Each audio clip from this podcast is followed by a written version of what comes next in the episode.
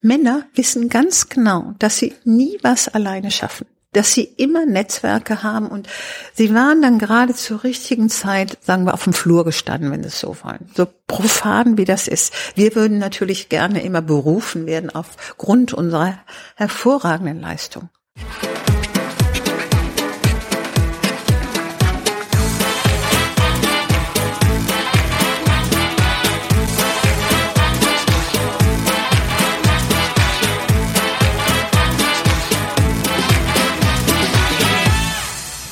Hallo und herzlich willkommen zum Lila Podcast. Ich bin Katrin Rönecke und heute begrüße ich euch zu einer Sendung, in der es mal um so eine Art feministische Basisdiskussion gehen soll. Und zwar geht es unter anderem um den Kampf für einen höheren Frauenanteil in den Führungspositionen in diesem Land und vielleicht auch in anderen Ländern. Ganz vorne mit dabei, wenn es um diesen Kampf geht, ist eine Organisation namens FIDA. Das ist kurz für Frauen in die Aufsichtsräte. Und FIDA wurde 2006 von Frauen in Führungspositionen aus der Wirtschaft, Wissenschaft und Politik mit genau diesem Ziel gegründet, nämlich den Frauenanteil in den deutschen Aufsichtsräten signifikant und auch nachhaltig zu erhöhen. Warum und wieso und weshalb und wie bei diesem Kampf irgendwann klar wurde, ohne Quote geht es nicht, was ja auch so ein feministisches Basisding irgendwie ist, die Quote. Das alles habe ich Monika Schulz-Strelo gefragt, weil die nämlich nicht nur die Mitgründerin von FIDA ist, sondern auch die heutige Präsidentin. Kurz vorweg vielleicht, bevor wir Monika Schulz-Strelo dann in Berlin-Charlottenburg besuchen. In dieser Sendung geht es jetzt natürlich sehr viel um Frauen in Führung und in Aufsichtsräten. Und mir und uns ist es dabei total bewusst, dass viele Frauen dieses Ziel entweder gar nicht erst haben oder sich eben wünschen würden, dass sich auch für Frauen in den schlechter bezahlten sozialen Berufen oder auf den unteren Ebenen eingesetzt wird. Und für uns ist in diesem Fall irgendwie klar, dass bei dem ganzen Thema dieses altbekannte sowohl als auch, ihr erinnert euch vielleicht aus dem ABC des guten Lebens von Antje Schrupp, dass das eben gilt. Wir wollen sowohl die Situation aller Frauen auch in den sozialen Berufen, auch in den unteren Ebenen verbessern, aber weil eben der Fisch ja oft auch vom Kopf her stinkt, wie es so schön heißt, eben auch gerade in den Führungspositionen und in den Aufsichtsräten. Also deswegen ist Frauenentführung eben ein genauso wichtiges feministisches Thema wie die Care-Ökonomie und die Aufwertung aller sozialen Berufe. Das vorweg und jetzt ab nach Charlottenburg.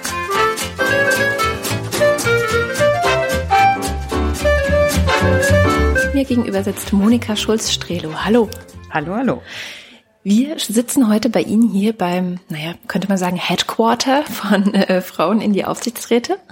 Stimmt. Ich meine, wir überblicken von hier aus natürlich ganz Berlin.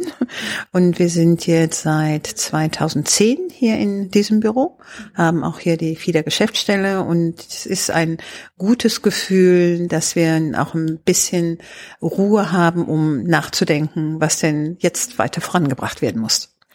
Und Sie sind ja tatsächlich auch Gründungsmitglied gewesen, oder? Ja, ich bin eins der acht Gründungsmitglieder. Wir haben 2005 uns gefunden und sind einem Aufruf der Grünen in Berlin gefolgt, die damals gesagt haben, in den Landesunternehmen haben wir viele Frauen, sowohl in den Verwaltungsräten, was dem Aufsichtsrat gleich ist, und in den Vorständen, aber wir sehen in den DAX-Unternehmen, also in den Unternehmen der Privatwirtschaft, gab es zu der Zeit kaum Frauen in den Aufsichtsräten. Frau Schulz-Strelo sind äh, aus der Wirtschaft und sie haben vielleicht ein bisschen Zeit, weil ich gerade vorher meine Geschäftsführungspositionen im Rahmen einer Fusion verloren hatte. War natürlich richtig, war freigestellt für eine Weile und konnte nachdenken, was denn wichtig ist und habe gedacht, ja, interessiert mich, aber ich möchte wissen, wer noch mitmacht. Und daraus hat sich dann das bis November 2006 hingezogen, bis wir den Verein gegründet haben, weil es doch häufig ist große Begeisterung zu Anfang, wichtiges Thema, wir machen alle mit. Und wenn es dann konkret wird und wenn es dann heißt, wir müssen einen Verein gründen, habe ich gedacht, oh Gott, oh Gott. Und es dann wird, ja, wer macht denn da den Vorsitz und wer engagiert sich da? Da war doch die Gruppe der Aktiven schmolz wirklich deutlich. Und dann wurde ich gefragt, dass äh, es gerne gesehen würde, wenn ich den Vorsitz mache, weil ich gehörte keiner Partei an, man wollte es nicht zu nah an. Klar, wir waren überparteilich oder deutschlandweit aktiv, das hatten wir uns schon mit der Satzung auch alles gegeben. Und dann habe ich gesagt, okay, aber ich glaube, es wusste keine von uns, was auf uns zukommt. Als wir gestartet sind, hat Fieder gesagt, wir bauen auf die Einsicht der Männer und gehen davon aus, dass wir auch ohne Quote mehr Frauen in die Aufsichtsräte bringen. Ah, tatsächlich. Weil es gab 2001 eine Vereinbarung, damals von Herrn Schröder, bei einem guten Glas Wein mit den Wirtschaftsverbänden. Die Grünen waren Partner in der Regierung, das sollte man nie vergessen. Mhm. Um ein Gesetz zu vermeiden, hatte man sich damals auf eine freiwillige Selbstverpflichtung dann verständigt und hat gesagt, wir müssen mehr Frauen in die Führungsebenen bringen. Es waren so 75 Prozent Männer, 25 Prozent Frauen, hatte man so als Größe festgehalten. Ich glaube, bei vielen Frauen hatte man aber auch die Assistentin am Empfang und die beste Assistentin in der fünften Reihe dazugezählt, sonst wäre man nicht auf 25 Prozent gekommen. Und das hatte sich von 2001 im Grunde bis 2006 und 2010 überhaupt nicht verändert. Es zog ein Prozent höher, ein Prozent niedriger, aber es war kein Aufschwung, keine Veränderung, kein Aufbruch in der Wirtschaft äh, zu sehen weil die Unternehmen gesagt haben, das haben doch Schröder und die Wirtschaftsverbände abgeschlossen. Wir sind ja gar nicht gefragt worden, ob wir das wollten. Also haben wir 2006 die Gründung, haben gleich festgehalten, dass auch Männer Mitglied bei FIDA werden können, weil es bringt ja nichts gegen diese übermächtige Gruppe zu arbeiten, sondern hätten gerne noch viel mehr aktive Männer gleich eingebunden und hatten das große Glück, das muss man einfach sagen, was für die deutsche Wirtschaft eine Katastrophe war, aber dass wir relativ schnell in die Wirtschafts- und Finanzkrise reinrutschten. Und da kam doch ganz schnell die Frage, hätten wir mit mehr Frauen diese Finanzkrise vermeiden können? Eine mhm. hypothetische Frage. Mhm. Unsere Antwort war, wir hätten sie vielleicht nicht vermeiden können, aber es wäre bestimmt ernsthafter diskutiert worden im Vorfeld, ob die Entscheidungen, die dann getroffen wurden, ob die die richtigen sind. Und es gab ein denkwürdiges Dinner im Jahre 2007 in der Deutschen Bank. Da hatte der Deutsche Juristinnenbund 300 Frauen aus Wirtschaft und führenden Positionen eingeladen. Keynote Speaker war der damalige Vorsitzende der Deutschen Corporate Codex Kommission, mm, Dr. Kromme. Ist natürlich auch schwierig, 300 Frauen, ein Mann, war keine gute Ausgangsposition für ihn. Und er setzte seine Rede an, äh, meine Damen, ich habe mich mit meiner Frau und meinen Töchtern besprochen, was ich ihr heute sage, sollte und Tenor der Rede sein sollte. Und da haben seine Töchter eben gesagt, Papa, da musst du durch das hat dann mindestens zehn Frauen bewogen, schon mal diesen Raum zu verlassen, weil die gesagt haben, das ist jetzt ja ein Niveau, da wollen wir eigentlich nicht den ganzen Abend äh, mit verbringen. Und dann hat er wichtige Ausführungen gemacht und richtige Ausführungen. Ich glaube, der Höhepunkt des Abends war, als er sagte, meine Damen, Sie müssen wissen, Aufsichtsratssitzungen sind keine Kaffeekränzchen. Also diese gönnerhafte Geste mhm. hat wirklich, glaube 30 Frauen aus dem Raum getrieben und man stand dann im Vorraum und man war ziemlich aufgebracht oder die Frauen waren aufgebracht und unterschiedlich aufgeladen. Wir brauchen dringend was und haben gesagt, nein, wir brauchen nichts. Wir haben ja FIDA gegründet und das war wirklich der Einstieg auch in die Akzeptanz und in die Verbreitung, weil das erste Jahr, können Sie sich vorstellen, haben wir erstmal eine Webseite gestaltet mhm. und die Ziele nochmal definiert und das Logo geprüft und ob äh, unsere Ziele, die wir uns selber gegeben haben, ob die eigentlich auch draußen so gesehen werden und, und die Diskussion um das Thema Quote setzte 2008 ein. Ich wollte gerade sagen, weil Sie haben ja erzählt, es war nicht von Anfang an eine Position von FIDA mit der Quote. Nein. 2008 hatten wir ein, äh, eine Sitzung, da waren, ich würde sagen, 40 Frauen Und dann haben wir diese 40 Frauen gefragt, ob sie uns mal ganz kurz erläutern könnten, wo gerade sie in welcher Position im Unternehmen stehen, wo es klemmt. Und das war für viele Frauen total schwierig, das zu äußern. Weil wir haben ja das Gefühl, das kenne ich auch bei mir, wenn irgendwas nicht gut läuft, das liegt an mir, hm. ich muss noch eine Runde schneller drehen und muss noch eine Runde mehr arbeiten und dann wird schon einer merken, wie gut ich bin. Mhm. Und dann sage ich die andere Seite aus heutiger Erfahrung, ist ja mhm. wunderbar, lassen wir sie doch noch eine Runde schneller drehen. Und die anderen ziehen dann entspannt, also meistens ja die jungen, aktiven Männer entspannt an den Frauen vorbei. Ja. Und als so die dritte die das geäußert, gläserne Decke genau, die, ne? genau, als so die dritte, vierte das formuliert hatte, wirklich sehr kurz, wo sie gerade auch die gläserne Decke für sich sieht, war der Schluss, dass wir gesagt haben, okay, wir haben diese freiwillige Selbstverpflichtung, die nichts bringt. Wir haben in anderen Ländern, da war gerade natürlich das Jahr auch der Quoten in Norwegen, was sehr stark diskutiert wurde und, und natürlich vehement von vielen abgelehnt wurde. Wir hatten so Vorfelddiskussionen in Frankreich für die Quote, das fing da schon an. Und haben gesagt, okay, es gab ja diese Erkenntnisse und die Studien kennen wir ja alle, sind ja hundertfach, damals noch nicht so viel, aber mittlerweile. Und es gibt ja Untersuchungen, die sagen, wenn 30 Prozent einer Minderheit in einer Gruppe wird diese Minderheit als Teil der Gruppe anerkannt und als normal angesehen.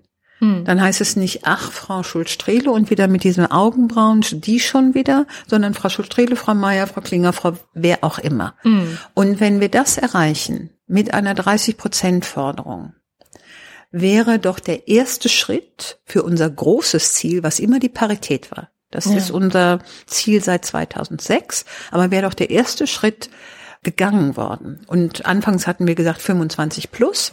Und was uns dann gelungen ist, und ich glaube, das war dann der Durchbruch in 2009, haben wir an alle Ministerien und Minister und Ministerinnen geschrieben, weil in 2009 waren Bundestagswahlen. Was tun sie für das Thema gleichberechtigte Teilhabe?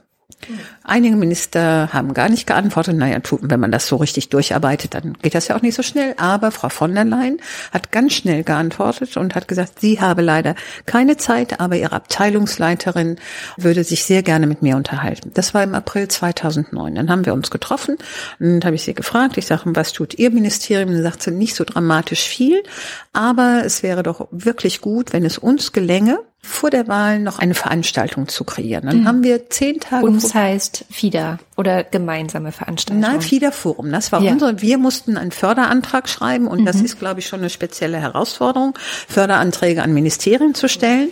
Aber wir hatten ja die Rückendeckung vom Ministerium und wir haben zehn Tage vor der Wahl das erste FIDA-Forum in der britischen Botschaft durchgeführt, weil ich kannte die äh, Vertreter der britischen Botschaft. Man muss ja gucken, große Räume, was ja in Berlin immer ein schwieriges Thema ist. Aber es ist uns gelungen. Und Frau von der Leyen als zuständige Ministerin konnte ja zehn Tage vor der Wahl auch nicht mehr auftreten, aber es gab eine Pressekonferenz. Und in diese Pressekonferenz hinein hatte sie eine Pressemitteilung auslegen lassen, wo stand, wenn die CDU auch nach der Wahl wieder für die Regierungsbildung mitverantwortlich ist, wird es einen Stufenplan geben für mehr Frauen im Aufsichtsrat der öffentlichen und privaten Unternehmen. Da haben wir gedacht, wir könnten FIDA schon wieder zu den Akten legen.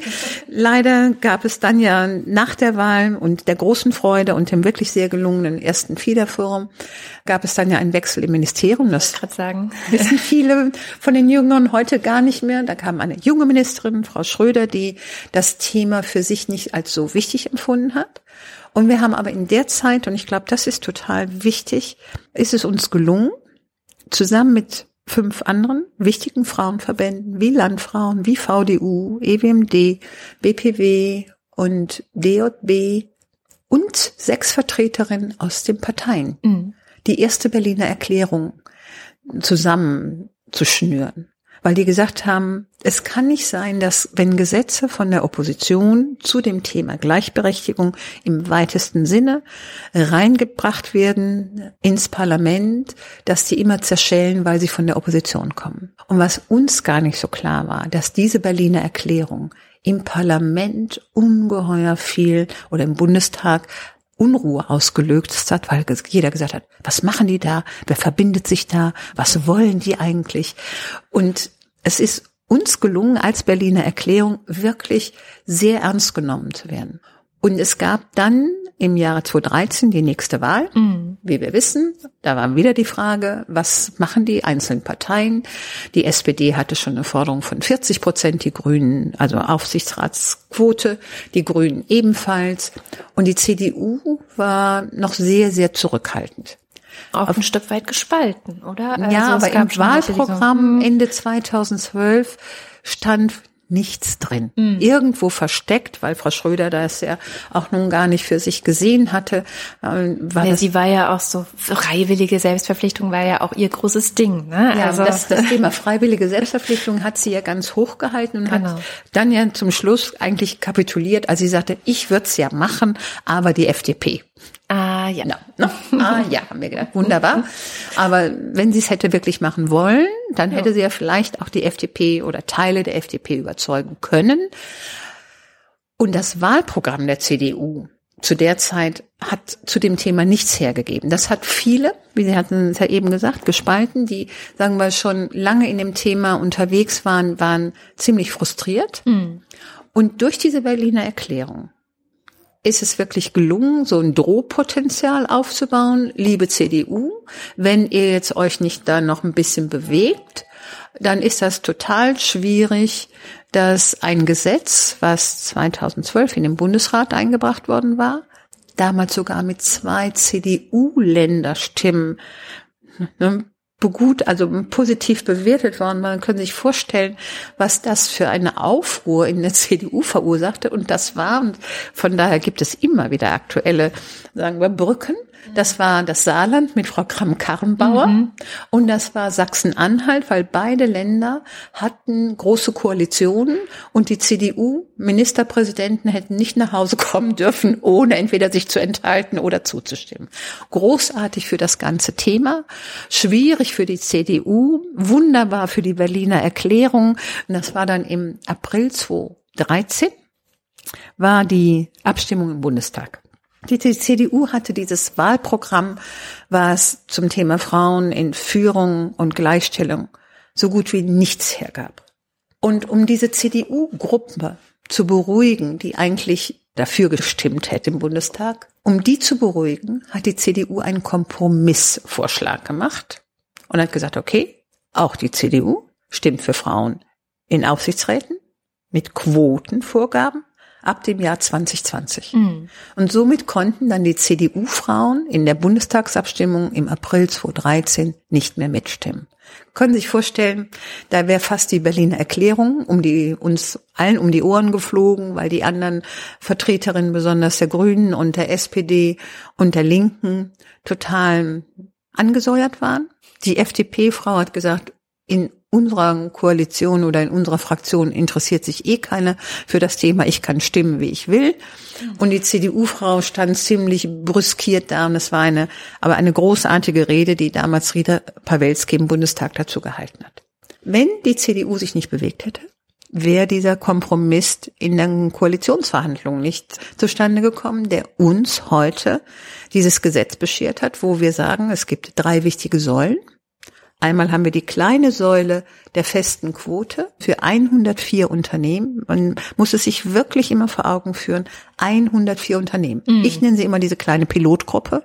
Mhm. Das sind die börsennotierten und Vollmitbeständen. Mehr als 2000 Beschäftigte. Alle Tendenzunternehmen, so wie was kirchlich ist, was Medien ist, sind alle nicht dabei. Die müssen seit 2016, also jetzt dann schon drei Jahre lang, bei Neubesetzungen 30 Prozent Frauen haben. In Jahr 2018 war ein Unternehmen zum ersten Mal in diesen drei Jahren, die das nicht geschafft hat. Mhm. Das war Villeroy und Boch. Ich finde, alle Frauen sollten kein Villeroy und Boch mehr kaufen. Die haben es aber reguliert nachher. Und da hat die, es gibt eine Sanktion, wenn diese 30 Prozent nicht erreicht werden, das ist die Sanktion des leeren Stuhls.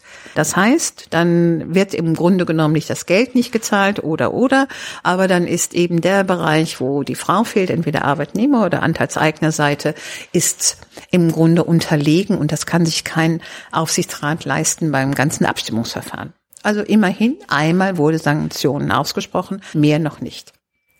Die zweite Säule, die ich spannender finde, weil die zeigen würde, ob diese freiwillige Selbstverpflichtung, die wir von 2001 eigentlich schon trainiert haben müssten, ob die wirkt. Das sind diese freiwilligen Zielgrößen pro Unternehmen, Aufsichtsrat, Vorstand, erste und zweite Management-Ebene.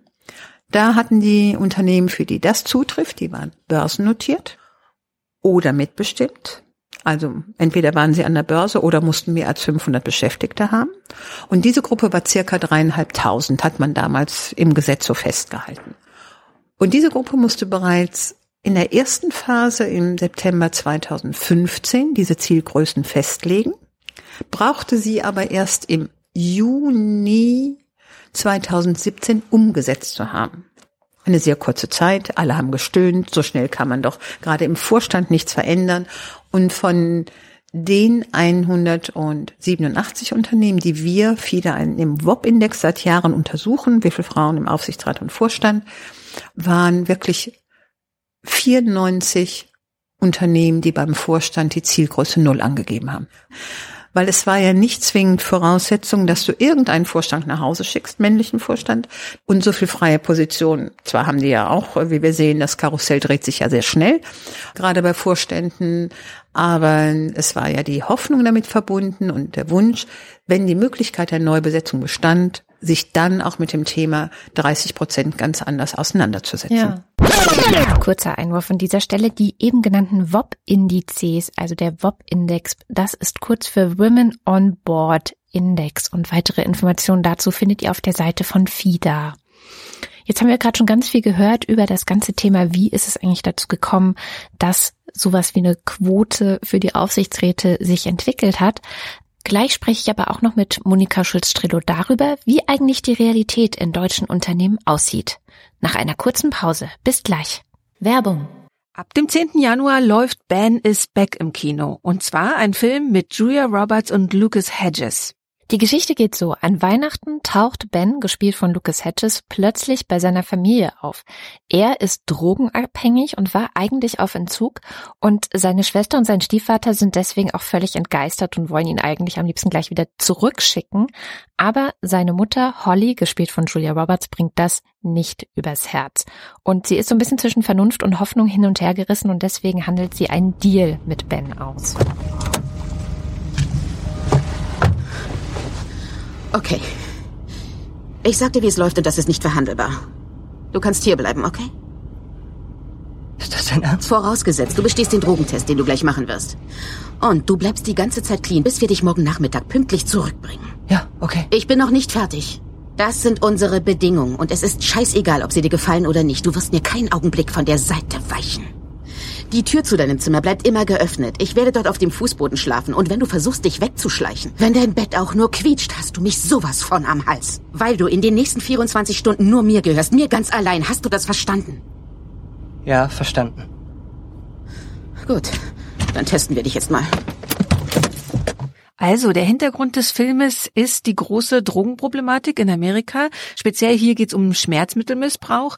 Und tatsächlich ist es ein wahnsinnig aktuelles Thema. Also die Zahlen sind 100 Menschen täglich sterben an einer Überdosis von Schmerzmitteln in den USA. Und deswegen wollte der Regisseur Peter Hedges dieses Thema unbedingt auch zu einem Film machen. Ich habe gelesen, der hat das Manuskript in sechs Wochen geschrieben, was irre ist für einen Film, so schnell ein Manuskript zu schreiben. Und Julia Roberts hat sofort zugesagt, als er sie für die Rolle angefragt hat. Und ja, der, der Film ist einerseits sehr, sehr, sehr spannend. Also man fragt sich die ganze Zeit, kann es gut gehen? Und man schluckt aber auch sehr viel. Also es geht wirklich unter die Haut. Das ist ein sehr persönlicher Film, ein Beziehungsfilm. Und dadurch, dass er eben auch ein Thema aus der Realität aufgreift, macht es das Ganze noch viel berührender. Also ein wirklich toller Film, ein toller Beziehungsfilm, ein Mutterfilm, würde ich sagen. Ab 10. Januar im Kino, Ben is back. Und weiter geht es mit Monika Schulz-Strelo und der Frage, wie sinnvoll sind denn jetzt eigentlich solche selbstverpflichtenden Zielvorgaben, von denen gerade die Rede war? wir hatten ja schon mal diese zehn Jahre oder es ist ja länger, es ist 15 Jahre freiwillige Selbstverpflichtung, wo die Übung nichts äh, gebracht hat. Und das Thema bei den Zielgrößen oder das Hauptthema so aus, aus heutiger Sicht ist, es gibt, es gab keine Sanktionen. Mhm, klar, dann kann man, muss man ne? ja auch nicht. Muss man nicht schreiben. Und für viele Unternehmen, und das hat mich sehr gewundert, wenn man denen gesagt hätte, in, sagen wir, in den Branche Immobilien, so eine der Branchen, wo ganz wenig passiert, die sind auch im WOP-Index wirklich immer im unteren Drittel. Eure Branche hat so bei Frauen im Vorstand, weiß ich nicht, 10 Prozent, 15 Prozent. Also quasi Branchenvorgaben zu machen, wäre für viele sehr viel einfacher gewesen, sich dran zu halten. Dann sage ich auch, wenn ich doch die Möglichkeit habe, individuell für mein Unternehmen zu entscheiden, wie ist die Pipeline? Wie will ich meine Personalstrategie entwickeln? Wie will ich auch als Arbeitgeber für junge Frauen draußen interessant sein? Mhm. Das ist doch der Punkt. Für viele ist es doch überhaupt kein Ziel, eine Quote zu haben, sondern es ist das Ziel, Veränderung in der Unternehmenskultur mitzugestalten. Das heißt, die Quote ist eigentlich nur so eine Art Krücke, oder? Quote ist ein Instrument. Du kannst, ja. du könntest auch verbindliche Zielgrößen nennen. Ja. Für viele wäre das wahrscheinlich sehr viel einfacher. An dem Wort Quote arbeiten sich ja ganz viele Geister ab und die sagen, also ich lehne. Reizwort, ne? Also total. Und viele sagen, wir haben, lehnen Quoten generell ab. Wenn du in der Politik guckst, sind es nur Quoten. Ne? Die Besetzung von Positionen, das geht doch immer nach Ländern und nach Größen und das muss doch immer dann ausgewogen sein. Es geht ja mittlerweile auch in einigen Parteien auch nach Frauen und es gibt ja da auch Möglichkeiten, wie man das ja auch anders darstellt. Aber die großen Parteien oder gerade auch bei der CDU war es doch immer das Thema, wenn ein Minister aus Hessen ging, musste ein Minister aus Hessen folgen. Mhm. Ne? Und ich meine, das, das ist eine Quote eigentlich. Das ist eigentlich auch eine Quote. Quote. Ich meine, was jetzt natürlich keine Quote ist, und da muss man sagen, das ist dann schon der Erfolg wirklich äh, von einer Parteichefin, dass auf eine Parteichefin eine Parteichefin folgt. Mhm. Das ist keine Quote. Ich glaube, da hätten die Männer gerne auch eine andere Quotierung, viele Männer gehabt, aber das ist ja nur eine Seitenbetrachtung. Aber das wäre für viele ganz viel einfacher gewesen. Und bei den Zielgrößen, scheiden sich dann auch wieder die Geister, weil ich sage, wenn ich, was ich ja nicht bin, weil ich ja über, weit drüber hinaus bin, aber wenn ich in der dritten Management-Ebene eines Unternehmens wäre und mir anschaue, beim Aufsichtsrat passiert was, weil das ist so weit weg vom operativen Geschäft, da kann man das aushalten, wenn da ein oder zwei Frauen sind. Ne? So ungefähr, das tun wir, aber jetzt gebt doch endlich Ruhe. Das ist ja häufig die Haltung. Mhm. Im Vorstand passiert nichts und in den zwei Management-Ebenen über mir, die ja auch betrachtet werden, passiert auch ganz wenig. Da muss ich mich doch fragen, kann ich hier meine Entwicklung, meine Karriere, die ich für mich plane, eigentlich da durchsetzen, mhm. umsetzen und mit wem? Und das ist so das Thema, warum ich sage, die Zielgrößen sind eigentlich der Gradmesser des Wandlungsfähigkeitswillen der Unternehmen. Die Quote ist eine Vorgabe und die Vorgaben werden ja auch, Gesetzesvorgaben werden ja doch meistens erfüllt. Es war meine großartige Aussage eines Aufsichtsratsvorsitzenden, der in Diba, und der hat äh, gesagt, warum müssen die Deutschen immer Gesetze bekommen? Warum handeln sie nicht proaktiv? dann kriegen sie Gesetze und dann beschweren sie sich. Ja. Ne, also so diese Haltung. Und dann hatten wir, wie gesagt, im Jahr 2013 die Regierungsbildung und diese Vorschlag im Koalitionsvertrag und das Gesetz war eine große Feier, die wir 2015 dann hatten, als es äh, im März verabschiedet wurde und dann im Mai in Kraft gesetzt wurde. Und die, diese Legislaturperiode war auch für das ganze Thema Frauen in Führung und eigentlich Frauen sichtbar machen und Frauen in der Politik und Frauen auch in den Medien und Frauen in Regie und Bühne und Medizin. Alle Ebenen wurden auf einmal ganz anders beleuchtet. Und es war, was man uns ja manchmal vorwirft, FIDA ist so ein Elitenthema, würde ich sagen, überhaupt nicht, weil wir stoßen was an. Klar, Veränderung kommt ja meistens von oben, muss aber auch von Unternehmen rausgetragen werden. Aber wenn zum Beispiel so eine dieser Pro-Quoten-Initiativen, die ja sagen, 30 Prozent für Frauen auf allen Ebenen, Das ist ja im Grunde die Ergänzung für das Thema 30 Prozent Frauen im, im Aufsichtsrat. Und was ich häufig diskutiert habe, wo dann gerade Aufsichtsräte gesagt haben, so Mädels mal halblang, ne, wir machen das hier mit einer Frau, kommt auch eine hin, aber soll uns bitte nicht so wirklich stören. Wir gucken erstmal, ob so auf dem Thema äh, Kita-Plätze und, und, und, dass da was für das Thema Vereinbarkeit von Familie und Karriere passiert. Aber für die Männer äh, trifft das Argument ja nicht so, oder? Genau, es wurde immer nur für die Frauen gesehen. Ja. Und dann sage ich, okay, ihr Herren da oben, weil ihr euch ausrechnen könnt, ihr seid jetzt, weiß ich nicht, Ende 60 im Aufsichtsrat oder auch älter, bis die jungen Frauen, für die ihr gerade was Gutes tut, euch äh, Konkurrenz machen können, da seid ihr dann wirklich schon aus dem Geschäft. Ne? Also man kann ja immer was Gutes tun äh, für andere, die einem dann nicht gefährlich werden können. Und das war so ein bisschen die Erkenntnis, aber was ich von, von vielen auch Zuständigen aus den Konzernen weiß, dass die Diskussion im Aufsichtsrat und auch im Vorstand zu den Themen, die nicht immer glaube ich, gut geführt wurden. Man hätte nicht immer da wissen mögen, was wirklich gesagt wird. meine, das ist ja schon, äh, wenn dann doch einige Leute mal losgelassen werden und das sagen, was sie wirklich denken, wird einem ja ganz äh, wunderlich, mhm. auch heute noch.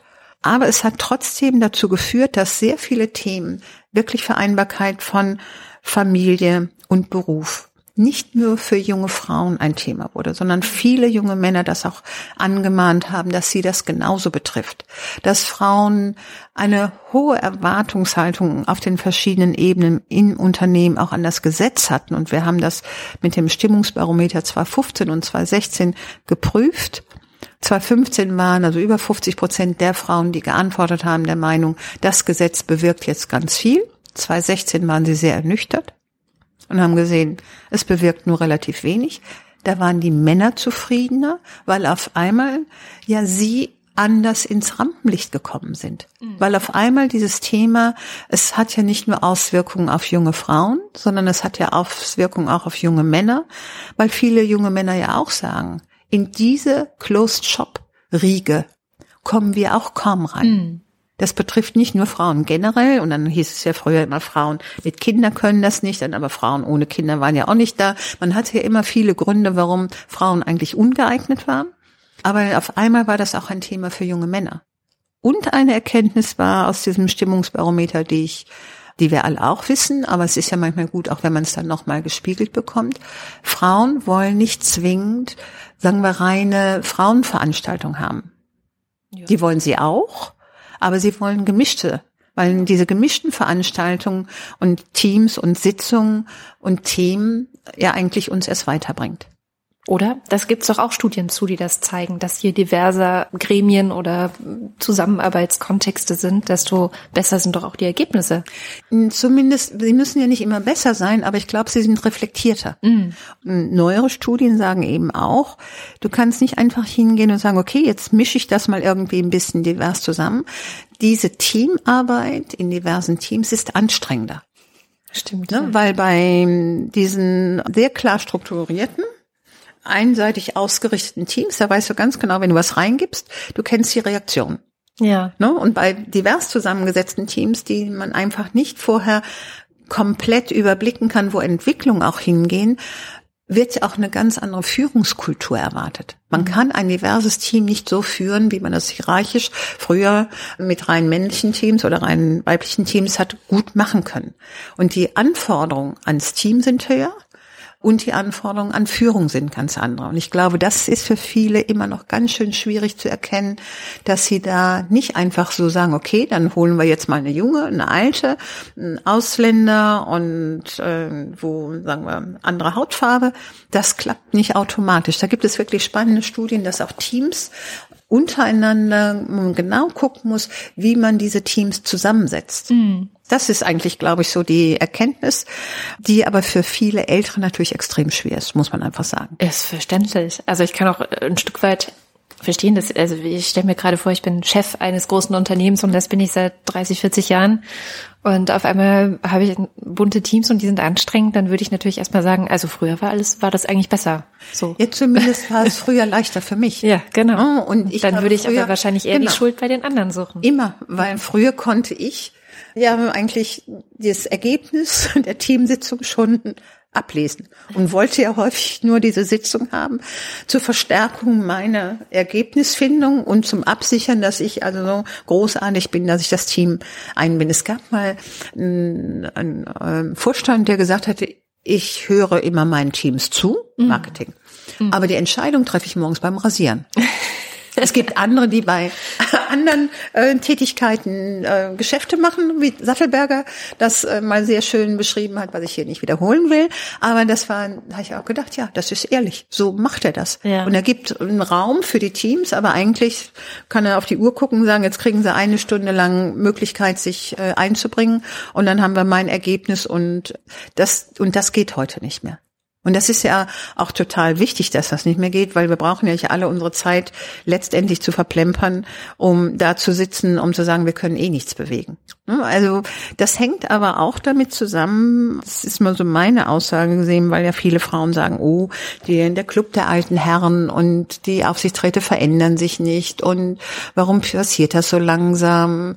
Und wo ich dann auch immer sage, wir müssten uns mal auch in deren Rolle versetzen. Die sind jetzt ja, was teils ja bis fast 80, aber meistens ja so ab 65. Als die jung waren, die haben eben 30, 40 Jahre gesagt, sagen wir mal, vor 30 Jahren waren die schon Geschäftsführer. Oder vor 40 Jahren. In der Zeit war es Frauen ja noch nicht mehr erlaubt, allein einen Arbeitsvertrag zu unterschreiben, Oder ein Konto zu haben. ein Konto zu haben. Und das haben die alle, damit sind die aufgewachsen. Und jetzt sitzen die im Aufsichtsrat und sollen den Frauen, denen sie damals das so ungefähr gnadenvoll haben gestatten dürfen, jetzt mal nicht ihren eigenen Frauen, das gibt's ja auch, das haben wir ja bei VW gesehen, das hat ja auch nicht so wirklich äh, was gebracht, aber gut, das ist ja ein Familienunternehmen in dem Sinne. Aber dann sind es die Herren, die eigentlich nie für sich haben eine andere Wahrnehmung einnehmen müssen, bis auf einen Fakt. Und da haben wir dann eben auch Ältere überzeugen können, dass sich was ändern muss, wenn die Töchter haben. Ja. Und gesehen haben, dass für die Töchter, für die die alles gemacht haben, wo die die besten Studienplätze der Welt und dass sie dann, wenn die in Unternehmen gehen, die nicht ihre eigenen sind, sondern dass sie da genau die gleichen äh, Schwierigkeiten haben. Dann haben die gesagt, es muss was passieren. Mhm. Und das ist, das wären für uns eigentlich jetzt für viele oder generell für das Thema mehr Frauen und Gleichberechtigung die wichtigsten Partner. Ja. Die- sind die auch Partner? Also gibt es diese Wir Männer, haben, die das? wir ja. haben ältere äh, Aufsichts, also Aufsichtsratsvorsitzende. Nur ähm, eine ist seit 2009 Mitglied und hatte mir dann geschrieben, also ich bin interessiert, Mitglied zu werden. Ich bin gegen die Quote und habe ganz wenig Zeit. Und habe ich ihm zurückgeschrieben. Ich hoffe, dass wir Sie im Laufe der Zeit von dem Instrument äh, überzeugen können, dass was notwendig ist. Und wenn ich Sie aber mal für eine Veranstaltung brauche oder für ein Statement brauche, dann hoffe ich, dass Sie so viel Zeit haben. Das hat er auch genau gemacht.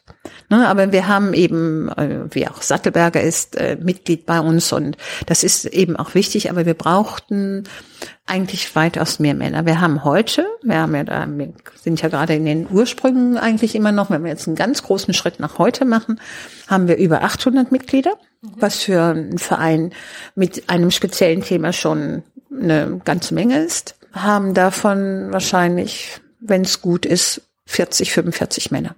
Also zu wenig, viel zu wenig. Wer sollte sich jetzt angesprochen fühlen? Natürlich auch junge Frauen. Wir sind total stolz, dass wir auch junge Frauen haben. Die, eine sehr schöne Aussage war im Sommer. Da habe ich eine unserer jüngsten Mitglieder gefragt, warum sie Mitglied bei FIDA geworden ist. Und da sagt sie, ich möchte in 18 Jahren in einen Aufsichtsrat und da muss ich doch heute schon das Anliegen unterstützen. Großartig. Ja. Das war also total wichtig auch, weil es ja schon manchmal auch heißt, oh, FIDA ist doch mehr was für ältere Frauen. Natürlich sind Aufsichtsräte meistens ja, wenn besetzt, ab 45 aufwärts. Wir haben mit Franzi Kühne bei Freenet eine sehr junge Frau und ich hatte sie irgendwo bei Panda im letzten Jahr getroffen, da war sie auch auf dem Podium und ich war Zuhörerin, habe ja auch gesagt, ich sage, wenn sie Kollege wäre, also aus demselben Unternehmen, genauso digital on the road, wäre sie nicht für Freenet in den Aufsichtsrat gekommen. Die wollten die Kombination haben, junge Frau und digital affin. Mhm. Und ich sage, das ist der Punkt, dann sollte sie es auch richtig nutzen. Und sie war ja unlängst bei einer CDU-Veranstaltung mit Frau Merkel. Ich war nicht da, aber ich habe es gehört, dass auch Franzi Kühne gesagt hat, es geht wahrscheinlich nicht ohne Quote. Mhm. Wir haben ja so eine Grundhaltung, dass ganz viele sagen, also ich schaffe das alleine. Ja, viele Frauen auch, die dann das Gefühl haben, wenn sie es mit der Quote machen, hätten sie es ja gar nicht alleine geschafft. Aber das ist ja auch ein bisschen verquer eigentlich. Ne? Eigentlich, Männer wissen ganz genau, dass sie nie was alleine schaffen dass sie immer Netzwerke haben und sie waren dann gerade zur richtigen Zeit, sagen wir, auf dem Flur gestanden, wenn es so war. So profan wie das ist. Wir würden natürlich gerne immer berufen werden aufgrund unserer hervorragenden Leistung. Aber wir leisten die besten Uni-Abschlüsse und, und, und. Ja. Und auf einmal geht's in die Unternehmen rein und dann ist die Geschwindigkeit der Beförderung bei Frauen und jungen Männern schon in den ersten drei Jahren unterschiedlich. Kann an den Strukturen der Konzerne liegen, kann an dem, sagen wir, unbewussten, zögerlichen Verhalten der Vorgesetzten liegen, dass sie sagen, oh, die junge Frau wird ja bald Mutter, die immer noch nicht verstanden haben, dass sie gerade diese jungen Mütter dringend brauchen, auch wenn sie dann wieder zurückkommt.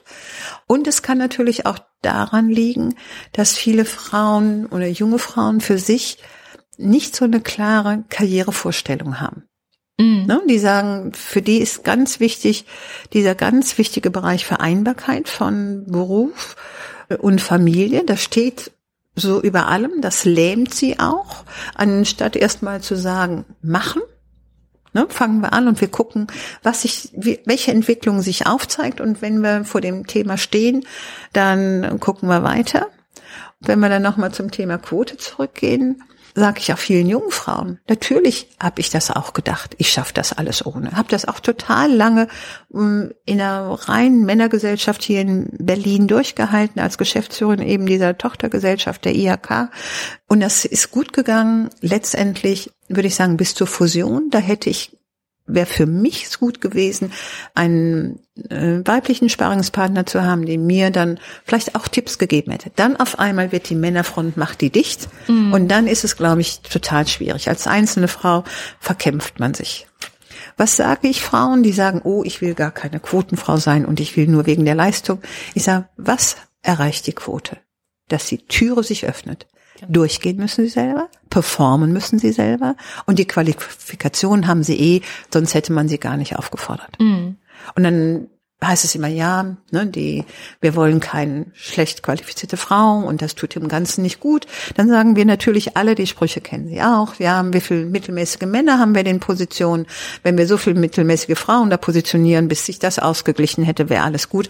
Aber das ist ja nicht unsere Grundhaltung. Ich glaube, was bei vielen Frauen auch reinspielt, ist, dass du, wenn du in einem Unternehmen, gehen wir mal Konzerne, da spielt ja die Quote die größere Rolle, dass ab bestimmten Ebenen in Konzernen geht es gar nicht mehr um fachliche Leistung, sondern um politisches Verhalten. Ich gerade sagen, das ist Politik, ne? Das, das ist, ist Unternehmenspolitik. Ja. Und das wollen viele Frauen nicht. Mhm. Die wollen dann lieber die inhaltliche Arbeit in ihrem Fachgebiet machen und dieses äh, Thema, und das kann ich alles gut mit der Familie verbinden und das passt jetzt in mein Lebenskonzept.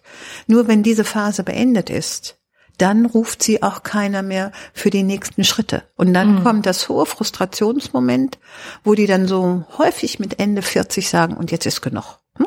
Also so viel Konzern und das will ich jetzt nicht. Ich mache mich jetzt selbstständig. Ganz viele träumen davon, Coach zu werden oder Beraterin zu werden und ganz viele sitzen hier bei FIDA, weil wir doch zu vielen Mitgliedern oder auch Frauen eine sehr gute Beziehung über all die Jahre haben, wir uns ja auch rege und intensiv austauschen, dann sage ich denen immer, wenn ihr euch verändern wollt, denkt drüber nach.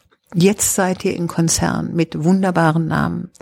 Wenn ihr da rausgeht und euch verändert, dann seid ihr nur noch Frau Schulz, Frau Müller, Frau Singer oder wie auch immer. Und dann seid ihr genauso wie hunderttausend andere, die anfangen oder schon ihr Unternehmen aufbauen, dann habt ihr nicht mehr den Bonus. Und diese, sagen wir, Netzwerke gehen dann auch ganz schnell verloren. Unternehmensnetzwerke verändern sich rasant und man ist ganz schnell draußen und auch nicht lange interessant für andere. Durch diese Geschwindigkeit der Veränderung. Das war früher anders. Da konnte man fünf Jahre aus dem Unternehmen sein und da wusste man immer noch, wer da war und den man immer noch anrufen konnte. Aber auch die Jungs machen sich ja auf den Weg und die Frauen gehen ja auch eher. Und dann sind die Frauen so in dieser Altersgruppe auch häufig ziemlich enttäuscht, wenn sie sich verändern wollen, dass sie gar nicht von Personalberatern angesprochen werden. Ja, klar. Ne, das ist so, so der Punkt, wo ich sage, okay, dann müssen wir doch gucken, dann bleibt doch in dem Laden, wo ihr seid, dann guckt, dass ihr eure Rechte anders einfordert. Mhm.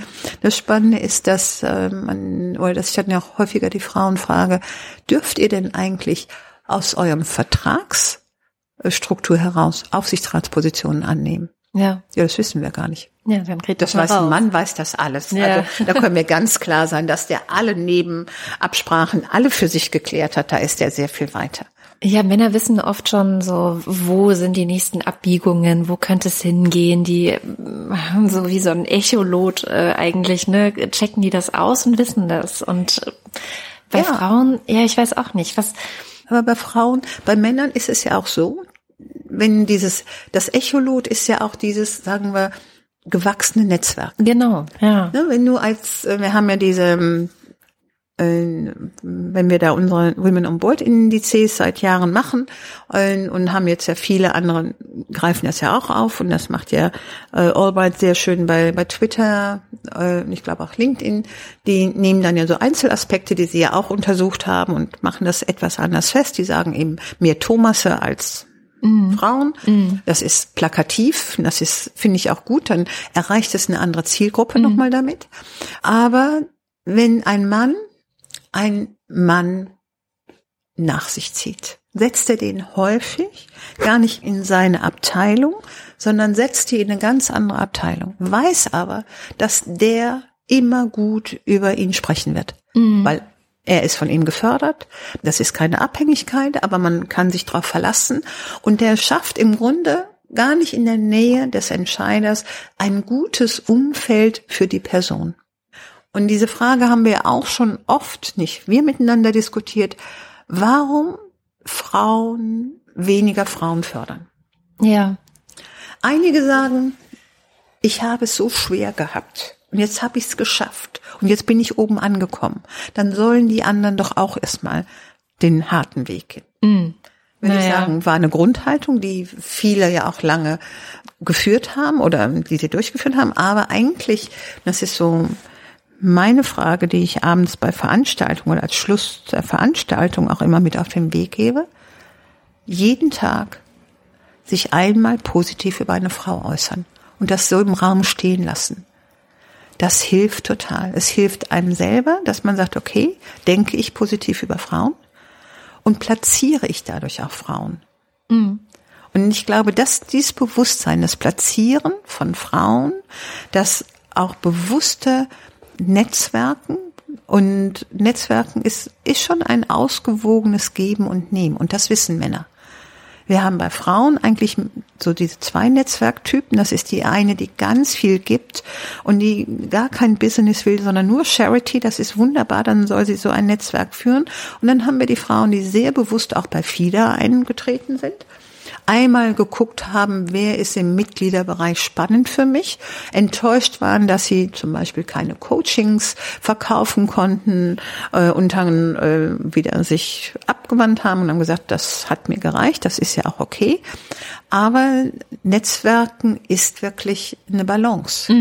Und wenn wir das verstehen, her, ja. ne, wenn wir das verstehen und sagen, okay, ich muss da jetzt reingeben, dafür kann ich aber zu einem ganz anderen Zeitpunkt, das geht nicht immer direkt, da muss man auch wirklich sagen, okay, das ist bei dem anderen auch verankert. Mhm. Gefälligkeitsbank hat das mal der Genau. äh, Paulo Coelho genannt. Genau, ist Ja. es auch. Ja. Ne? Und dass du weißt, du kannst dich darauf verlassen und du musst nicht irgendwie ganz schwierig anrufen, könntest du, sondern ich habe das Thema, wir stehen da und dass es klar ist, dass die anderen dann auch sagen, okay, ich helfe dir jetzt. Wenn wir das schaffen, so dieses Normale auch bei, bei diesen Ebenen einzuziehen und dann muss aber auch die Frau in der Lage sein, und auch das die junge Frau, dass sie ein Problem hat, das zu formulieren. Mm. Dass sie Hilfe von außen braucht mm. und nicht wieder, was wir vorhin ja jetzt schon dreimal hatten, dass alles noch eine Runde schneller dreht, noch mehr arbeitet, in der Hoffnung, dass sie selber die Lösung findet. Männer holen sich schneller auch Hilfe von außen. Na. Ne, also es gibt ja ganz viele weibliche Coaches, die ziemlich frustriert sind, weil sie ganz wenig oder relativ wenig Frauen beraten, weil Frauen das erstmal mit sich ausmachen. Ja, dann würde ich sagen, alle, die jetzt zugehört haben, ihr geht jetzt mal zur nächsten Person und sagt was Positives über eine Frau. Das wäre eine total ein guter Anfang. Ja, das wäre doch ein guter Start ins Jahr 2019, genau. dass man äh, so am Wochenende mal guckt, wen habe ich geliked und nicht nur geliked, das ist natürlich ganz easy, so ein Like-Button, aber so einen wirklichen Like-Button auch aussprechen. Das mhm. wäre so, glaube ich, das, was hilft und was ich natürlich noch gerne hätte, dass mehr junge Frauen sich auch mit dem Thema Frauen in Führung befassen, weil da wollen sie ja hin. Es ist ja nicht so, wir haben ja so ganz viele Diskussionen, dass die jungen Frauen eigentlich sich zurückziehen und das alles nicht mehr für sich als wichtig ansehen. Und äh, wir hatten ja hier in Berlin die äh, Latte Macchiato Gesellschaft am Prenzlauer Berg und ich würde sagen, das ist immer eine Teilgruppe. Mhm. Ähm, das stimmt, aber im Grunde genommen haben wir so viel spannende junge Frauen, die nach oben sollen und müssen. Aber dann wäre es gut, wenn sie den Weg, den sie gehen, sich auch verbünden mit älteren Mentorinnen, weil man kann schon eine Menge voneinander lernen. Und wir sehen das ja auch, wenn junge Frauen sagen, das schaffen wir alles ohne Quote, klar. Aber gucken wir uns die Startups an. Wie viel Prozent Frauen gründen? Viel, viel weniger.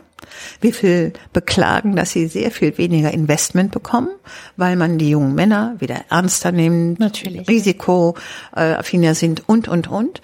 Und das zu stärken. Ich glaube, uns da gegenseitig zu stärken, das wäre ein Anliegen. Und dann könnte man wirklich sagen, okay, wir kämpfen für die Aufsichtsräte, dass die sich ändern. Das ist ein schweres Geschäft. Die kämpfen auf den anderen Ebenen oder setzen uns füreinander ein. Kämpfen muss man, glaube ich, gar nicht mehr, sondern sich einsetzen und umsetzen.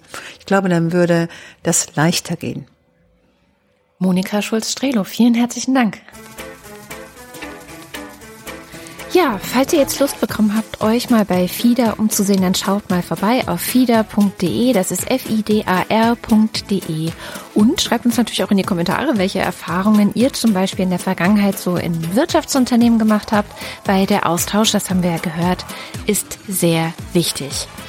Mein Name ist Katrin Rönicke und was im nächsten Lila Podcast passiert, das erzählt euch jetzt die Barbara. Hallo, hier ist Barbara Streidel und in der nächsten Woche gibt es im Lila Podcast das Thema Mutterschaft. Ich habe mit Alisa Tretau gesprochen. Sie ist Herausgeberin des Buches Nicht nur Mütter waren schwanger, das im Oktober letzten Jahres erschienen. Und in dem Buch hat sie Geschichten eingesammelt. Da geht es um die unterschiedlichsten Sachen wie Scheinschwangerschaft, Schwangerschaft von Transmenschen, den unglaublich interessanten Komplex der Brustmilch und jede Menge andere Sachen. Das heißt, es geht eher um die Randgebiete, die Menschen, die sich eine Schwangerschaft vorstellen, vielleicht gar nicht auf den ersten Blick sehen würden. Ja, und dann gibt's noch das Buch Ein gutes Verbrechen. Das hat Magdalena Jagelke geschrieben und es erzählt die Geschichte von einem Verbrechen. Und das Verbrechen ist, dass eine Mutter ihr Kind Mm, zurückgelassen, im Stich gelassen, allein gelassen hat. Also nochmal ein Aspekt von Mutterschaft, der vielleicht nicht gleich allen im Kopf ist, wenn man an das Bild von Müttern denkt. Also all das nächste Woche im Lila Podcast. Ja, und wie immer am Schluss die kleine Erinnerung. Wenn euch dieser Podcast gefällt, dann erzählt doch gerne anderen davon oder gebt ihm eine gute Bewertung, zum Beispiel bei iTunes oder Spotify oder wo auch immer ihr eure Podcasts hört. Und wenn ihr den Podcast unterstützen wollt, alle Informationen dazu, ob über PayPal, Steady oder direkte Banküberweisung, alles das findet ihr auch auf lila-podcast.de. Tschüss!